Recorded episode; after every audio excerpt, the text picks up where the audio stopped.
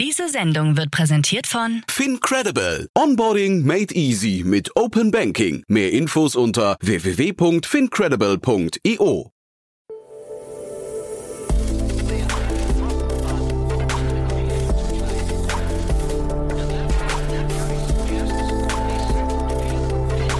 Startup Insider Daily. Investments und Exits. Herzlich willkommen zu Startup Insider Daily. Mein Name ist Jan Thomas und ihr hört die Reihe Investments und Exits. Das ist das Format, wo wir immer mit Investorinnen und Investoren aus Deutschland die wichtigsten Finanzierungsrunden des Tages oder auch die wichtigsten Exits besprechen. Heute zu Gast ist Otto Birnbaum von Revent und wenn Otto hier ist, geht es immer um systemische Veränderungen, die technikgetrieben sind. Wir haben zwei tolle Themen besprochen. Zum einen haben wir über den ganzen Offsetting-Bereich, haben wir hier schon mehrfach gemacht, aber wirklich ein tolles Thema, natürlich sehr, sehr relevant. Dann haben wir so ein bisschen gesprochen über Planetly. Das, das haben wir noch so reingeschoben, weil es natürlich so das Thema der letzten Wochen war hier in Berlin ähm, und Otto natürlich in dem Bereich auch zu Hause ist. Und dann haben wir über Fleisch aus der Petrischale gesprochen. Ein super spannendes Unternehmen aus Singapur, das gerade in seiner Series A richtig viel Geld eingesammelt hat. Also tolle Themen, muss ich sagen. Hat mir großen Spaß gemacht. Deswegen würde ich sagen, lange Rede, kurzer Sinn. Hier ist Otto Birnbaum von Revent. Werbung.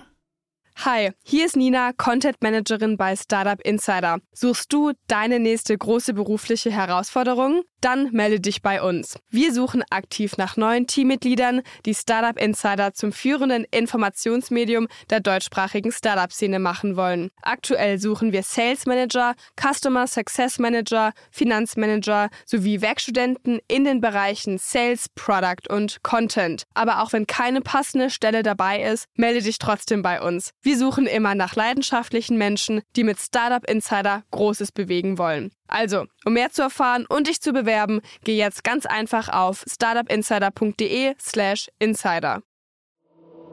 Startup Insider Daily. Investments und Exits. Also, es geht heute wie immer ums Weltretten. Otto Birnbaum ist hier von Revent. Hallo Otto. Hallo Jan. freue mich sehr, dass wir wieder sprechen, Otto. Und ich habe in den letzten Tagen öfters an dich gedacht, äh, weil ja, gerade ja der Weltklimagipfel ist in, äh, in, in Ägypten. Und äh, das ist wahrscheinlich ein Thema, was euch auch relativ stark beschäftigt, oder? Ja, absolut. Wir haben sogar zwei von unseren Portfoliofirmen, die dort eingeladen sind zu sprechen.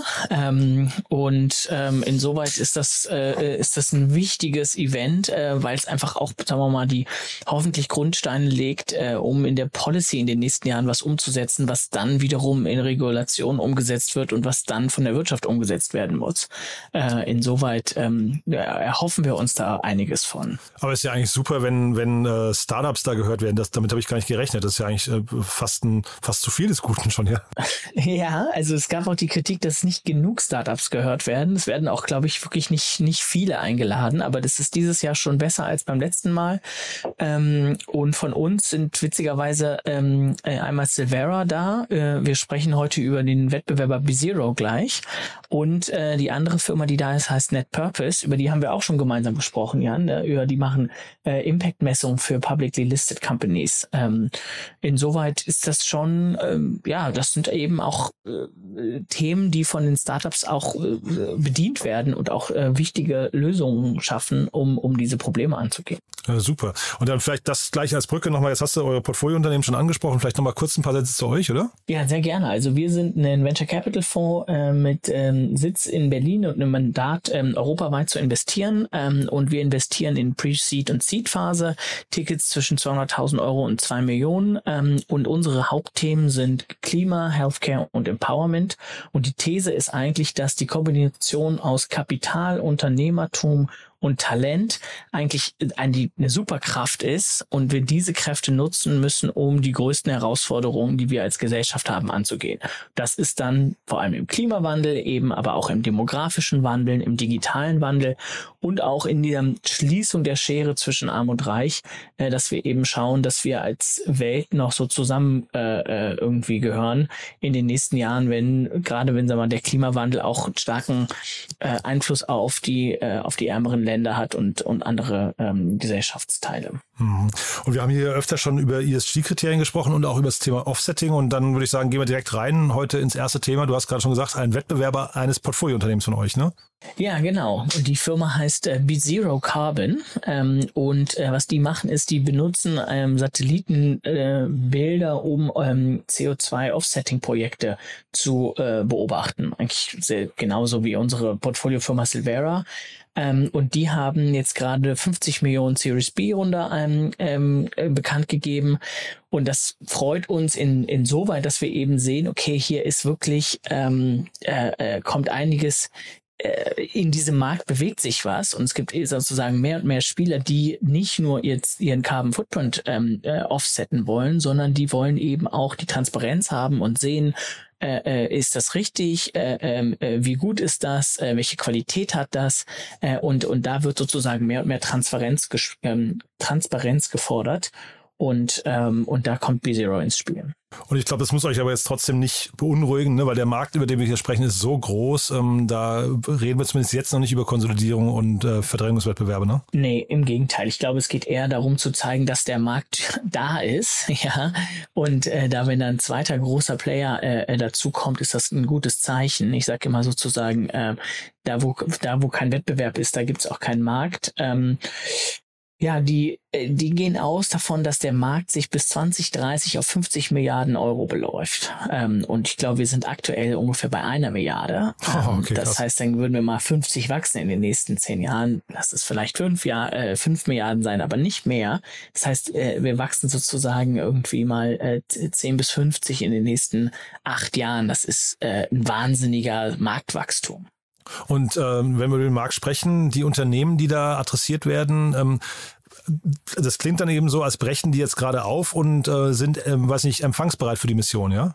Ja, also es geht darum, sozusagen fast alle Unternehmen, die äh, sagen, sie wollen, haben ein Net Zero Commitment gemacht äh, äh, die müssen das in den nächsten Jahren umsetzen. Und äh, ein wichtiger Weg davon ist, sie können natürlich selber ihren CO2-Footprint reduzieren, die können sozusagen Removals äh, äh, adressieren, aber sie müssen zu einem gewissen Teil äh, ihren Footprint auch ähm, sozusagen offsetten, voluntary offsetten. Ähm, und das ist dieser Markt, den eben ein B-Zero oder ein Silvera signifikant unterstützen, indem sie da eben äh, äh, Transparenz schaffen, wie gut und äh, diese äh, Themen sind. Hm. Und die Rundengröße hast du gerade schon gesagt, die, die äh, Investoren, die da reingegangen sind, äh, die, die kennt man. Also Hitachi ist natürlich irgendwie auch aus dem, ich weiß nicht, aus dem Elektronikbereich eine, eine, eine Größe, aber ähm, die anderen Norsken kennt man. Ne? Ähm, aber vielleicht magst du mal kurz die aus deiner Sicht hervorstechenden dann äh, nochmal nennen. Ja, also vielleicht ähm, in dieser Runde ist jetzt äh, Quantum Energy, äh, Energy Partners aus den USA mit dazugekommen, EDF, ganz großer äh, Electricity Provider aus Frankreich hauptsächlich. Ähm, und in der Runde davor waren investiert Molten Ventures, die kennt man aus Berlin, die sind unter anderem auch in CoachUp investiert, das ist ehemals Draper, ähm, Norsken aus äh, Stockholm, Illuminate Financial ähm, fokussiert auf Fintech-Themen. Ähm, ja, also sozusagen bekannte Gesichter, äh, die hier dabei sind. Mhm. Also 50 Millionen Dollar Series B in den aktuellen Zeiten finde ich ist auf jeden Fall erwähnenswert. Hm. Und dann vielleicht, bevor wir zum nächsten Thema gehen, nur mal hier kurz anknüpfend, hatten wir jetzt vorher nicht besprochen, aber Planetly, die ähm, äh, Ereignisse dort, wie sehr haben die dich persönlich getroffen? Was hast du darüber gedacht? Ja, also ich habe ähm, vor allem gedacht, dass eben offensichtlich eine, eine Zeitenwende schon ange, äh, äh, eingeläutet ist. Ja, und ich glaube, wir haben, ich habe mal eine Zahl vor kurzem gelesen, dass dieses Jahr über 100.000 Leute ihren Job in der Tech-Branche verloren haben. Ähm, und das, äh, wir sehen es auf, auf allen Ebenen, auch echt super Firmen wie ein Celonis äh, entlassen auch sozusagen Leute und, und ein Facebook und ein Twitter und Gerade so weiter. Kam Amazon, Amazon 11.000 Leute nochmal, ja. Amazon 11.000 Leute. Also wir sind faktisch, es war interessant zu sehen, wie lange das braucht, um sozusagen anzukommen. Aber eigentlich sind die Tech-Aktienwerte im Dezember letzten Jahres eingebrochen. Ja, da sieht man schon, wie es runterging. Und dann ging es natürlich immer weiter runter. Und dann sind die Growth Factory äh, äh, eingebrochen. Und dann, dann wurden sozusagen die Resolutions in den Boards gemacht, zu sagen, okay, wir müssen Geld einsparen, wir müssen Leute einsparen. Und das wurde dann drei bis sechs Monate später umgesetzt und wird jetzt kommt das sozusagen teilweise an. Das heißt, ich gehe davon aus, dass das ehrlicherweise noch der Anfang ist und dass das jetzt erstmal noch die nächsten 12, 18 Monate ein bisschen so weitergehen wird. Ähm, gleichzeitig haben wir auch gesehen, die, die Q3-Zahlen von von PitchBook sind dieses äh, äh, sind jetzt gerade die Wochen rausgekommen, wie viel Geld im Markt noch ist und es ist nochmal genauso viel Geld in den Markt gekommen wie in Q3 letzten Jahres.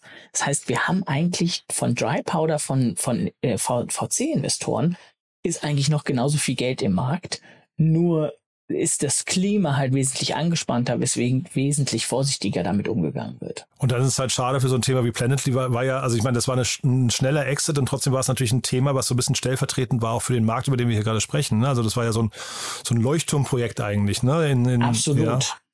Also und ich finde es äh, sehr schade. Ich bin, ich glaube, ähm, Planetly hat auch echt viele andere Firmen inspiriert, in den Markt zu gehen. Aus Planetly sind teilweise andere Firmen ge gekommen, so Vario in Berlin zum Beispiel, ähm, die sozusagen sich auf Supply Chain für für äh, Fashion Retail fokussiert haben. Also äh, das war schon eine echt wichtige Firma. Ähm, da muss man mal schauen, die, ähm, was damit jetzt passiert. Es gab auch Wettbewerber und die gibt es ja auch immer noch, irgendwie einen Sweep und Normative und andere. Also ich glaube, dass ähm, der Markt, den gibt's noch und der, äh, der wird auch weiterhin attraktiv bleiben. Total. Ist halt nur für mich total seltsam, dass man dann einfach, nachdem man das gekauft hat, das einfach zumacht. Ne? Das ist ja, also zumachen ist ja maximale Wertvernichtung, weil sie ja auch, glaube ich, noch vier Monate dann äh, äh quasi die Mitarbeiter äh, weiter bezahlen mussten und so weiter. Also dass man da nicht einen guten M&A-Prozess irgendwie, du sagst gerade, es gibt mit, äh, Mitbewerber, da hätte man ja Gespräche führen können. Wäre vielleicht nicht von heute auf morgen gegangen, aber vielleicht dann äh, ohne den großen Schaden, den es jetzt angerichtet hat. Ne? Ja, total. Und ich glaube, das ist aber eben auch eine, eine bisschen amerikanische äh, Herangehensweise, dass wenn die Dinge jetzt nicht im Core-Business sind und sagen wir mal zu viel Kapital gerade kosten, dann machen wir sie jetzt vielleicht lieber zu, als jetzt da auch noch sozusagen Brainpower zu nehmen. Weiß ich nicht, ist eine, ist eine Spekulation total, aber. Wir ähm, gucken beide nur von draußen drauf, ne? Ja, ja genau. Ja. Jetzt hatten wir gerade über B-Zero Carbon gesprochen und witzigerweise hatte ich gelesen, die wollen mit ihrem Kapital nach Singapur gehen und äh, da werden sie quasi das nächste Unternehmen treffen, ne? Ja, genau. Das zweite Unternehmen, über das ich äh, mit dir gerne sprechen möchte, heißt Vaos. Ähm, und das ist äh, ein ähm, Cultured Meat Produkt. Also das ist sozusagen ein, ein Steak oder ein, ein Fleisch aus dem Reagenzglas. Und das Spannende ist, dass die Firma ist gerade mal drei Jahre alt und plant jetzt das erste Produkt Anfang nächsten Jahres auf den Markt zu bringen. Und zwar in die Restaurants in Singapur. Ähm, dazu muss man natürlich sagen, ist Singapur ähm, eher sozusagen ein Stadtstaat mit, wo die Regulation wesentlich einfacher ist als irgendwie in der EU äh, oder in Amerika. Ähm, und das ist natürlich ein wichtiger Teil von der ganzen Geschichte. Ähm, der andere wichtige Teil ist aber eben auch, dass die Firma ja jetzt wirklich sozusagen ein künstliches Fleisch in den Markt in ein paar Monaten bringt. Ähm, und ich finde, man hat früher immer sozusagen so von diesem Cultured Meat gesprochen und dachte, ja, gibt's irgendwann mal so ein Steak aus dem Reagenzglas? Ja, vielleicht und auf einmal ist es da. Ähm, ja, und das finde ich zeigt eigentlich, dass man, ähm, dass wir doch schon wesentlich näher dran sind, auch an der Food-Transition, als es manchmal von außen aussieht. Hm, Sie schreiben auf Ihrer Webseite so schön, we make better meat directly from animal cells. Also das heißt, es ist wirklich, ich hatte, ich hatte mal vor, vor einigen Jahren wirklich die Ehre, da durfte ich ähm, direkt vor ähm, Richard David Brecht auf dem, auf dem Fleischereikongress oder so sprechen, ja, ähm, und so ein bisschen die Startup-Welt präsentieren. Und der äh, Richard David Brecht ist danach hingegangen, da saßen so 200 Fleischerei und diese, diese Massen, Viehmassenbetriebe, äh, Besitzer im Publikum. Und der hat einfach gesagt, euer Business wird tot sein. Das wird verschwinden fangt jetzt schon an, umzurüsten auf Laborbetriebe, weil er einfach genau das hier quasi prognostiziert hat. Man braucht es einfach hoffentlich bald nicht mehr, ja? Ja, also das ist auf jeden Fall, ähm, äh, wird daran gearbeitet und das ist jetzt, geht jetzt als demnächst in die Restaurants. Also ich bin ähm, sehr gespannt. Äh, sie wollen das als neue Kategorie im, im, im Restaurant einführen, also sozusagen neue Mietkategorie. Ähm, was sozusagen auch spannend ist, ich glaube, es wird natürlich am Anfang auch viele Leute ähm, begeistern, um das einfach mal auszuprobieren, darüber zu sprechen. Äh, und dann muss man mal gucken, wie gut es ist. Und ein ganz, ganz wichtiger Punkt wird eben die Kostkurve sein äh, dass dieses Fleisch darf nicht zu viel teurer sein als das andere Fleisch, ähm, weil doch für so Massenadaptionen Preispunkte eben sehr wichtig sind. Hast du da Berührungspunkte, Berührungsängste? Würdest du das essen? Ich würde das essen. Ja, ich würde das auch total gerne mal probieren. Wahrscheinlich merkt man den Unterschied wahrscheinlich gar nicht. Wahrscheinlich schmeckt es sogar, sogar noch besser, ne? Ähm, ja, also hier, die schreiben ja so bei TechCrunch, wo wir das sozusagen hier von, von außen beide draufschauen, dass es eben so ganz spezielle Umami äh, ähm, hat, was irgendwie auch teilweise so Nuancen von, äh, äh, von Seafood hat. Also ich bin mal gespannt. Singapur steht jetzt aktuell leider nicht auf meiner Reiseliste. ähm, ist vielleicht auch besser für meinen Carbon Footprint. Aber ähm, äh, ja, ich glaube, das wird jetzt, muss man mal schauen. Tatsächlich glaube ich, dass wir das in der EU ganz so schnell hier nicht auf dem Tisch sehen haben, weil wir einfach die Regulierung hier etwas komplizierter. Und es ist ja und die Lobby auch, ne? Das darf man auch nicht vergessen. Das ist ja auch immer echt ein Lobbythema, aber ähm, trotzdem ist die Perspektive finde ich eine wunderschöne, weil ich weiß nicht immer, wenn ich so Dokus sehe über ähm, über diese Massenhaltungsbetriebe, dann geht mir immer das das Messer in der Tasche auf, dass das noch nicht verbessert wurde. Plus natürlich der Umweltschaden, der ähm, durch diese Tierhaltung dann irgendwie, also Fleisch ist ja mit der größte, äh, was ich CO2 äh, Verursacher, den es gibt, ne, Emittent. Absolut. Und ich glaube, es zeigt aber auch so, ähm, gerade diese ganze Lobby und der Protektionismus, so, ja, man kann sich dem jetzt versuchen zu verschließen, indem man versucht, eine alte Industrie irgendwie zu retten. Ja, und dann gibt's die, kommt die Industrie halt aus Asien oder aus Amerika und dann gibt's halt woanders die Billion-Dollar-Company, die darauf äh, existiert ist.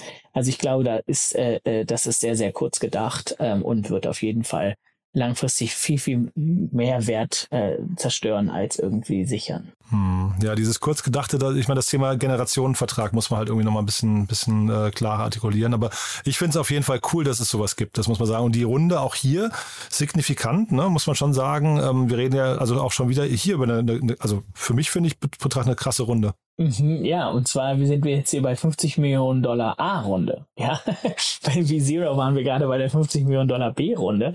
Ähm, und hier geht's, ist es natürlich ein Thema, was sehr, sehr ähm, äh, interessant ist und wo auch ein First Mover ist, allerdings auch CapEx dabei ist. Ja, die wollen diese 50 Millionen auch nutzen, um eine größere Fabrik zu bauen, um dieses Fleisch zu produzieren. Ähm, und das ist auch nochmal eine interessante Diskussion, inwieweit sozusagen äh, Fonds, die sich vor allem auf Software äh, spezialisiert haben, dann in so Food-Themen investieren, äh, die dann sozusagen damit beschäftigt sind, Fabriken zu bauen und, und irgendwie ja, Fleisch anzubauen. Ich sag das mal so provokativ. Ähm, ist auf jeden Fall ähm, eine Diskussion. Ja, ich äh, fand die Runde auch deswegen bemerkenswert. Ich hatte im Vorfeld jetzt nochmal geguckt nach Beyond Meat, nach dem Aktienkurs. Ne, und die, die haben ja wirklich, die sind gut gestartet an der Börse, haben aber inzwischen 86 Prozent ihres Wertes verloren. Ne? Das also, also die, die, die Aktie kennt eigentlich seit, seit Monaten, seit Jahren fast, kann man sagen, nur eine Richtung. Umso spannender zu sehen, dass, ähm, dass hier Investoren trotzdem noch einen Zukunftsmarkt sehen und daran glauben. Ne? Ja, und ich glaube, das liegt einfach an der Größe des Marktes. Also ist, dieser Foodmarkt insgesamt auf einer globalen Ebene ist eben riesig und, und Beyond äh, ist sozusagen ein Start plant-based, aber es ist eben im Zweifel nicht das Endgame. Ja, das heißt, wenn, wenn hier so ein Wow oder, oder andere ähm, äh, Wettbewerber es wirklich schaffen, sozusagen das gleiche, die gleiche Qualität oder vielleicht sogar noch bessere Qualität über, ja, übers Labor herzustellen, ohne die äh, Tiere zu quälen und ohne die äh, Umwelt in Mitleidenschaft zu ziehen, ähm, dann hat das natürlich ein wahnsinniges Potenzial. Ähm, und, und für dieses Potenzial sind dann eben die Be Investoren bereit, jetzt da früh hohe Bewertungen zu zahlen, um, um da dabei zu sein. Hm, sehr cool. Also ich würde sagen, das behalten wir im Auge. Aber ich finde es zeitgleich total schade, was du gerade gesagt hast, Otto, dass man sich, also ich hörte raus, man könnte sich das in Deutschland als Investor jetzt gar nicht als Case vorstellen, ne? Also es gibt auch in Europa äh, äh, äh, äh Lab-based äh, äh, Meat Companies. In Israel ja? vor allem, ne, glaube ich, oder? In oder? Israel auch, aber auch in Holland, ähm, in England auch. Äh, die gibt's schon, ja. Ähm, allerdings ist, glaube ich, keiner von denen dabei, in, in, in den nächsten drei Monaten einen Steak ins Restaurant irgendwie ähm, aufzutischen. Ähm, und ja, ist, also ich bin jetzt sozusagen, äh, ja, das ist, da ist, die Regulierung ist da sozusagen ein Thema und, und da äh, spielen aber auch andere Themen äh, rein, sozusagen Kostenthemen ähm, etc. Und ich weiß auch nicht ganz genau, wo die europäischen Wettbewerber liegen. Vielleicht sprechen wir hier in drei, in, in drei Monaten und dann ist doch einer schon viel, viel schneller. Ähm, aber ich hatte das hier als wesentlich später sozusagen auf dem Radar. Wobei natürlich Fairness aber Geschwindigkeit immer nur so ein Aspekt ist, den man auch rückblickend als falsch beurteilen kann. Ne? Also ich, hab, ich weiß auch beim, als der BER, ich meine, das war natürlich jetzt das, der, der, der, der Flughafen, das war natürlich das Paradebeispiel deutsche Langsamkeit und Gründlichkeit, kann, kann man es vielleicht positiv nennen, ja, aber da hat, wurden in, in China halt, was weiß ich, wie viele Flughafen währenddessen gebaut, aber zeitgleich wurden jetzt ein paar wieder abgerissen wegen Fusch am Bau. Ne? Also das ist vielleicht dann auch, also man möchte ja hier vielleicht auch die, die, würde ich damit sagen, die Gesundheit des Konsumenten vielleicht auch nicht gefährden. Von daher ist vielleicht manchmal auch Langsamkeit gar nicht so schlecht. Ja, also es gibt sicherlich ja für Argumente da äh, genau hinzuschauen. Ähm, das, äh, äh das möchte ich gar nicht absprechen. Es war jetzt kein Plädoyer für äh, deutsche Bürokratie. Ne? cool, Otto. Da, da hat mir jetzt großen Spaß gemacht. Also coole Themen finde ich und auch cool, dass eure Startups da gehört werden. Das finde ich, das, das nehme ich jetzt eigentlich am meisten mit aus dieser äh, aus diesem Gespräch. Äh, das, das macht Hoffnung, finde ich. Ja? Das macht Hoffnung und wir sehen es aber immer mehr, dass eigentlich wirklich, wenn man, wir investieren ja in systemischen Wandel ähm, und wenn wirklich ein großes Großtransition in großen äh, Bereichen hast, wie Energie, wie Klima, wie Gesundheitssysteme, das läuft halt sehr, sehr viel über Politik.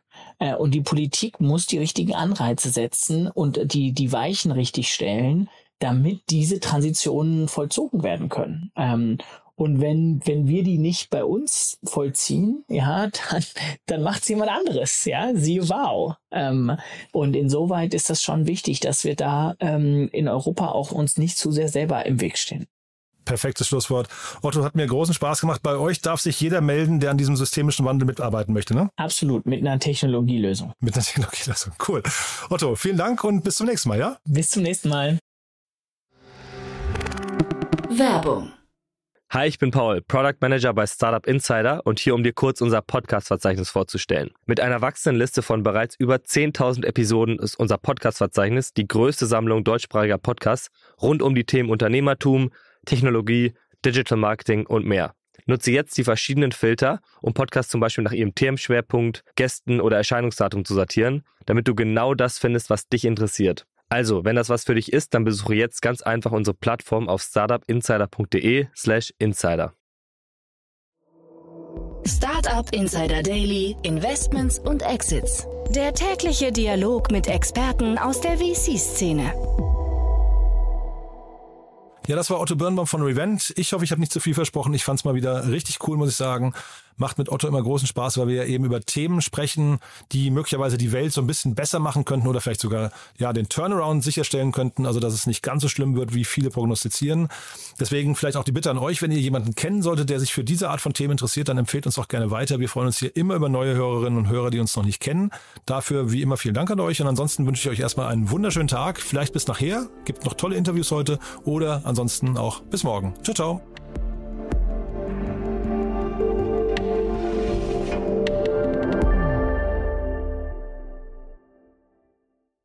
Diese Sendung wurde präsentiert von Fincredible. Onboarding made easy mit Open Banking. Mehr Infos unter www.fincredible.io.